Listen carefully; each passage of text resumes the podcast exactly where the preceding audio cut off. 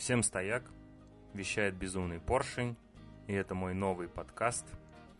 Подкаст, который называется «Записки лишних калорий». Часть первая. Что я имею в виду и вообще чему этот подкаст будет посвящен? Можно было, конечно, бы назвать этот подкаст что-то типа «Худеем к лету» и так далее. А, там 10 способов похудеть, 13 способов похудеть, как быстро сбросить лишний вес и прочее дерьмо. Но это все на самом деле дерьмо. Потому что моей целью является не похудеть к лету или просто похудеть на какой-то период времени. Я считаю для себя все это бесполезным дерьмом. Но это не значит, что я должен продолжать жреть и так далее. Нет, это значит, что моя цель – изменить мое пищевое поведение. Пищевые привычки, э, мой рацион питания и все, что с этим связано. Что я имею в виду? Если я буду пускаться в классические способы сжигания жира, похудения э, и прочего, то все со временем вернется, если не менять главный корень проблемы. Привычку много жрать. Вот в чем главный аспект всего этого. Потому что, э, как мне кажется, я просто недооцениваю количество мною съеденного. Оно слишком большое. Это, это объективно так, учитывая размеры моего живота, например я пони... Особенно, когда я прилетел из Берлина. Я прилетел из Германии, я весил почти 100 килограмм, у меня были огромные бока, и я подумал, все, хватит. Enough, как говорится. Пора прекращать это дерьмо и что-то с этим делать. И я просто начал есть меньше. А, никакой таблетки, какой-то волшебный, волшебного способа или а, способа реально быстро этого сделать нету. Надо просто с этим смириться, что нет этого быстрого способа. Не смириться со своими боками, а смириться с тем, что невозможно, во-первых, э, избавиться от жира быстро и навсегда. То есть избавиться от жира можно, с этим вопросов нет. Но ты потом и быстро нагонишь все эти убранные килограммы. Не пройдет там и месяца двух, как они снова появятся на прежних местах, с которых ты так усердно их сгонял или сгоняла. Ну, по крайней мере, у меня. У меня достаточно быстрый обмен веществ, поэтому я могу быстро замечать, как вес приходит и как он быстро уходит. Но уходит он значительно труднее, чем приходит. Теперь о главном. Как мне удалось хоть как-то удержать себя в рамках и не выскочить за 100 килограмм? Во-первых, раньше я ел из самой большой тарелки, что была в доме. Самая глубокая, самая большая по площади и самая многовмещаемая в себя тарелка. Это была моя тарелка. Естественно, каждый мой прием пищи заполнялся. Если ты сейчас слушаешь дома или там знаю, на работе в машине такой, ну это точно не про меня, у меня тарелка-то поменьше.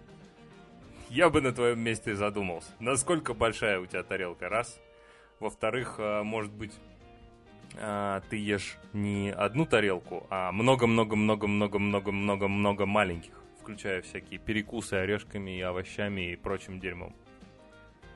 А, считать калории можно, и это муторный долгий способ, но он действенный. И особенно важно это тем людям, которые думают, что там, я не знаю, в моркови, в овощах, э, в огурцах, э, в апельсинах и в яблоках нет калорий. Вы ошибаетесь. Вот вам нужно считать калории. А я хоть немного представляю, что практически везде содержатся калории, даже в пиве, в водке, в текиле, в чем угодно. Ну, пожалуй, кроме воды в основной своей массе практически все, что мы потребляем, калорийно. А, соответственно, выскакивая за определенную калорийность, для каждого организма она своя. Очень простой эксперимент. как только я начал есть гораздо меньше, примерно, по моим ощущениям, в три раза меньше, но на самом деле, скорее всего, в два, а не в три раза меньше, чем я ел до того, как э, начал свои эксперименты, то вес уходит очень медленно, а то и в какой-то момент просто за, застопорится на месте. И в этот момент ты понимаешь, насколько же мало нужно моему организму, чтобы содержать себя в хорошей форме. Ну как в хорошей, в действенной, в действующей, в настоящей форме. Насколько нужно мало еды, чтобы поддерживать свой вес. А чтобы он уходил, нужно есть еще меньше. Вот что действительно поражает воображение в первые дни изменения своих пищевых привычек. А, первое, на чем я сосредоточил свое внимание, это убрать из дома все сладкое, а, мучное, всякие там булочки, конфетки, печеньки. Если это содержится дома, если есть привычка покупать это в магазине, то это обязательно будет съедено. Не бывает такого, что я положу пачку печенек, и э, это будет меня мотивировать, тренировать мою силу воли. Я не смогу ее съесть, и тогда я буду сильным мужиком. Будешь. Но недолго. Однажды ты сорвешься. Потому что, когда за этой пачкой печенья нужно будет куда-то идти, особенно если это будет уже какой-нибудь поздний час, а все мы понимаем, что бывает такая штука, как ночной жор. За ней же нужно будет куда-то идти. Если это зима, нужно будет тепло одеваться, тащиться в холод. И ну его нахер. А тут вот она, вот она, эта пачка печенья, вон она на столе. Она уже даже открыта. Она уже как бы приглашает тебя и манит. Давай, давай, давай, съешь меня. Чего тебе стоит? Потом, потом в зале чего-нибудь, да где, как-нибудь мы компенсируем это с тобой, да? Внутри тебя сидит такая падла. Поэтому, как вариант, не как вариант, а это основной вариант, не покупать.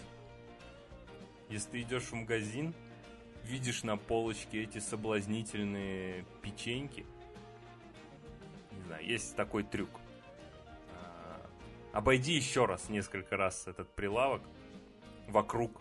Желательно вообще весь магазин по всему кругу. Подумай, действительно ли ты хочешь эти печеньки. Подумай. Если ты их действительно хочешь, скажи себе, хорошо, я приду сюда через три часа. Я их куплю. Ну, через три часа. Возможно, магазин уже закроется, и это спасет твою жопу от ожирения. Но может быть, ты подумаешь, что лишний раз тебе придется сюда переться, и не так уж нужны тебе эти печеньки. Туда же относится... Я не сторонник того, что сахар вреден и прочее дерьмо. Просто это его нужно есть меньше. Гораздо меньше, чем мы привыкли там по 3-4 по ложки добавлять в каждую чашку сахара. Я сейчас перешел на одну-две ложки сахара в кофе за день. Ну, примерно. Пока что я справляюсь. Итак, если нужна еда, то за ней нужно идти в магазин. Это первый трюк. То есть не стоит держать большое количество еды особенно всяких печенек и конфеток дома. Да ну и просто еды. Имеется в виду, холодильник не должен быть сверху донизу э, забит, потому что возникает вот это вот желание пойти к холодильнику, открыть его и посмотреть, что там. Ну, у каждого же бывает, а? Но когда я жил один, холостяком, несколько лет, я знал, что в холодильнике ничего нет. Но там просто ничего нет максимум, что там было, это яйца.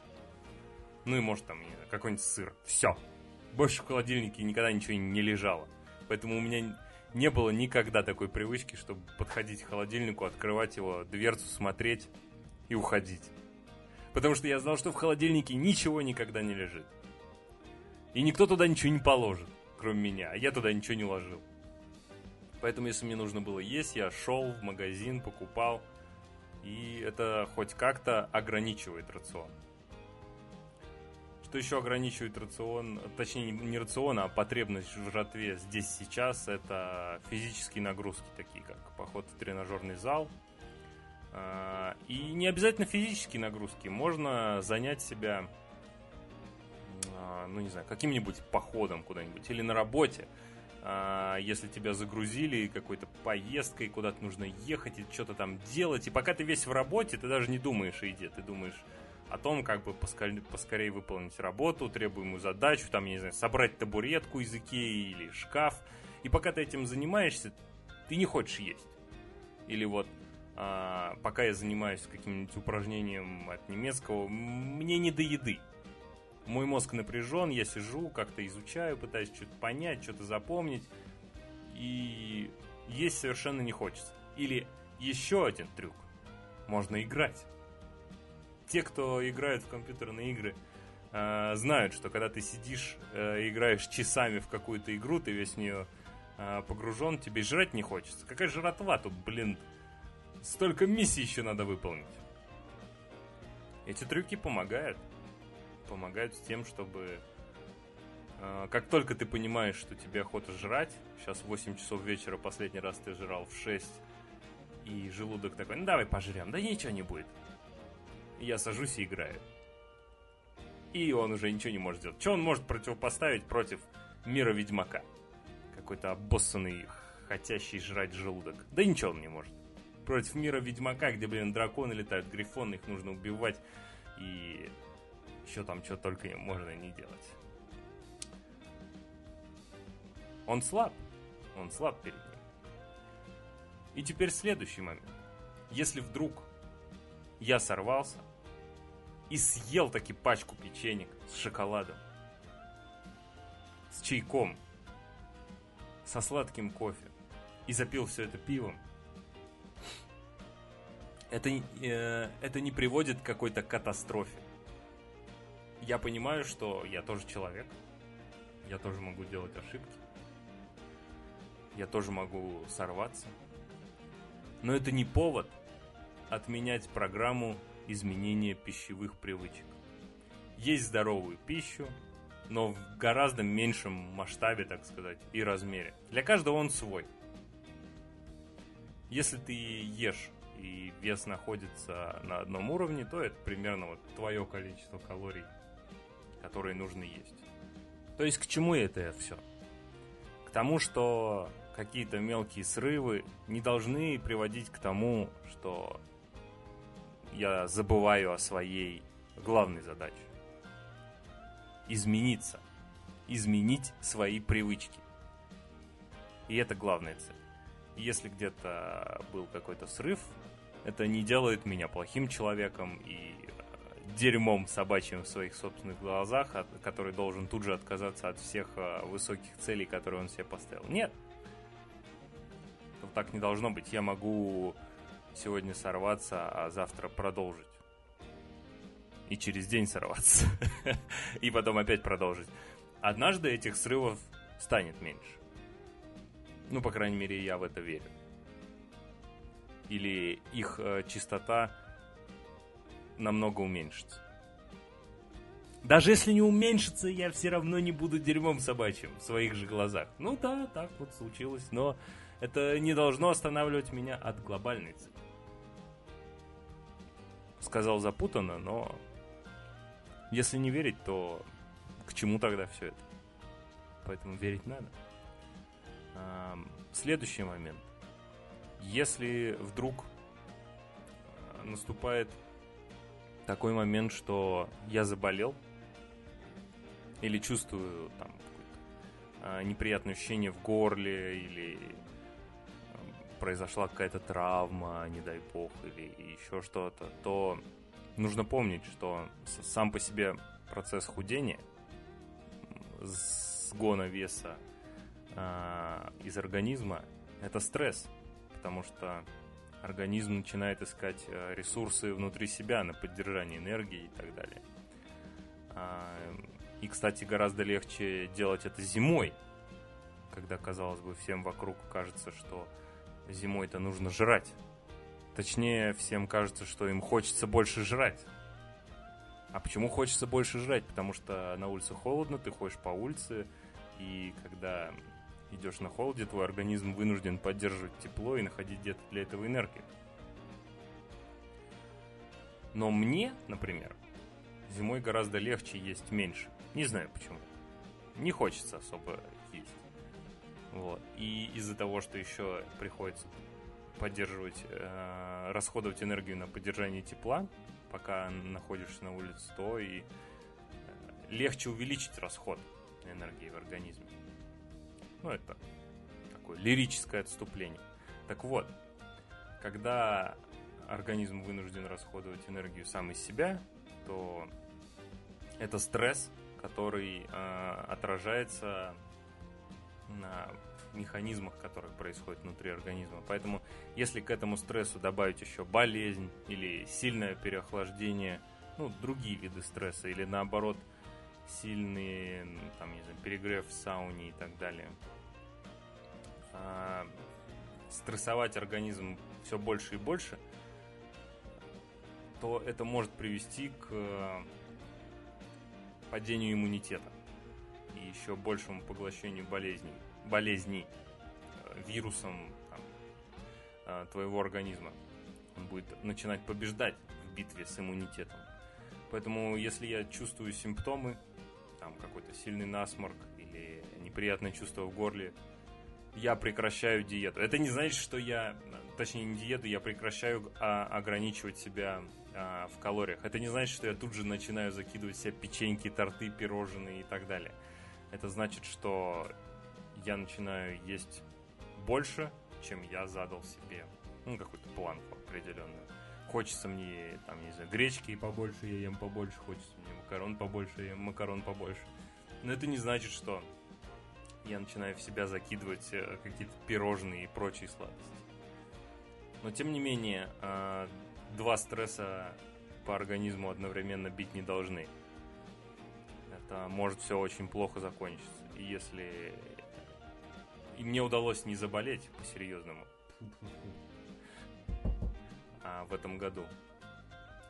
Ну, во-первых, потому что я поменьше стал контактировать с людьми, перестал ездить э, в общественном транспорте последние два месяца. Часто имеется в виду каждый день. Может быть и из-за этого. Но может быть и из-за того, что иммунитет все еще силен. И есть, так сказать, еще силы для борьбы с болезнями в организме. Ну, не знаю, насколько это помогло или нет, но суть остается в следующем. Если болезнь настигает а, мой организм, я прекращаю себя ограничивать, чтобы два стресса одновременно не били по, имму, по иммунитету.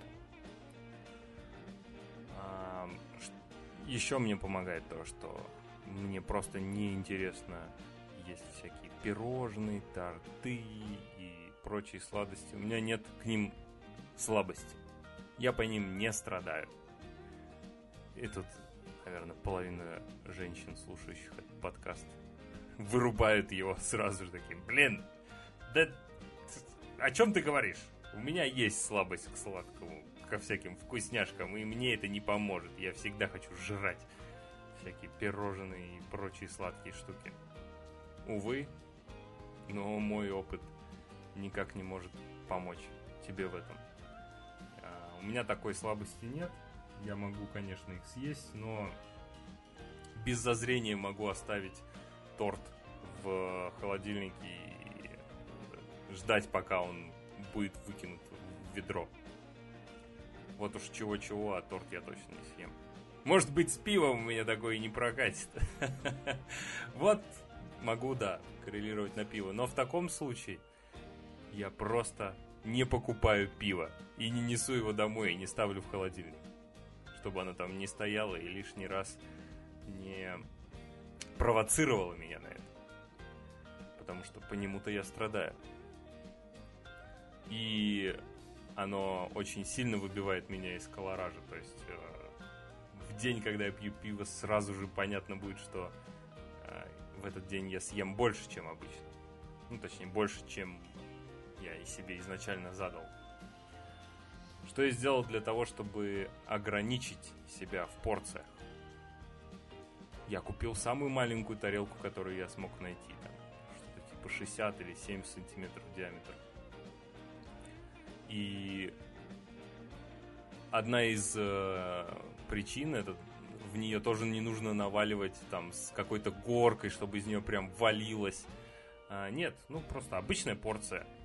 Да, казалось бы, изначально будет такое, что ты положил в нее, поел, и вроде кажется, что мало.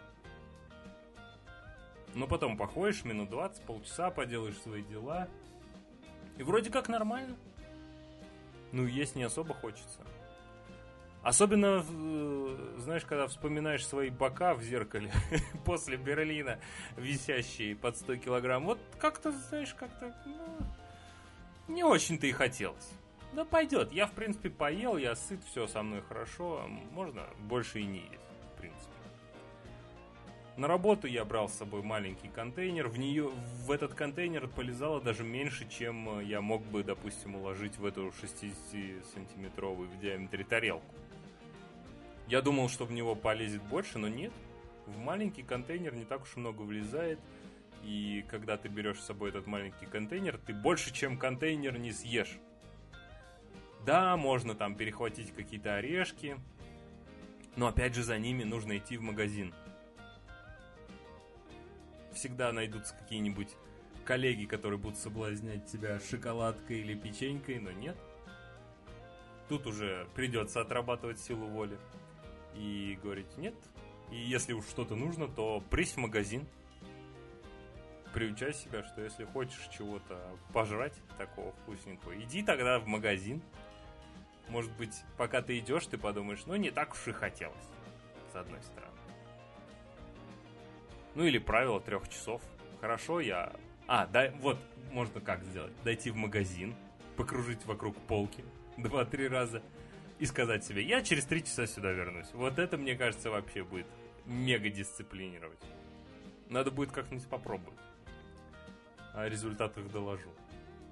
Это очень интересный эксперимент, мне сейчас на пришел. Вот. Самая маленькая тарелка в доме теперь моя. Я теперь из нее ем. И опять же, прием, количество приемов пищи лично для меня, если я буду есть очень-очень помалу, но очень-очень часто, у меня чувство голода почему-то резко повышается. Я прям начинаю хотеть жрать всегда. Но если я ем, как обычно, там, э, два, три, иногда четыре раза, но все по той же самой тарелке, которую изначально я сам себе условил, у, ну, установил такие условия, то и голод как-то не так сильно ощущается. Да, вечером может такое быть, но обычно на, так, на, такую, на такой случай я дома держу какой-нибудь огурец или помидор, который не особо калорийный, который можно съесть и запить водой. И не опасаться того, что завтра этот огурец или помидор окажется на твоем животе или через неделю. Главное не запивать его пивом. Это огурец или помидор. Тогда будет все нормально. Вот такой вот мой опыт записок лишних калорий. Это будет первая часть. А, о результатах эксперимента с хождением вокруг и вокруг стойки и через три часа возвращения доложу в следующей части, во второй. Пока все, что мне удалось за пару месяцев, это скинуть 5 а, килограмм от той ужасающей массы, которой я был в Берлине. Но я все еще нахожусь э, в пределах той массы, с которой я улетал, это 92, там 94 килограмма. Но, несмотря на то, что прошло уже 3 месяца практически, Сейчас скажут, подумаешь, 5 килограмм, да ты ничего и не сбросил за эти 3 месяца. 3 месяца! 3 месяца ты худел, и сбросил 5 килограмма от 100. Конечно, это ни о чем. Это ни о чем. Это вообще ничего. 2 килограмма я мог только высыть. Но речь о другом.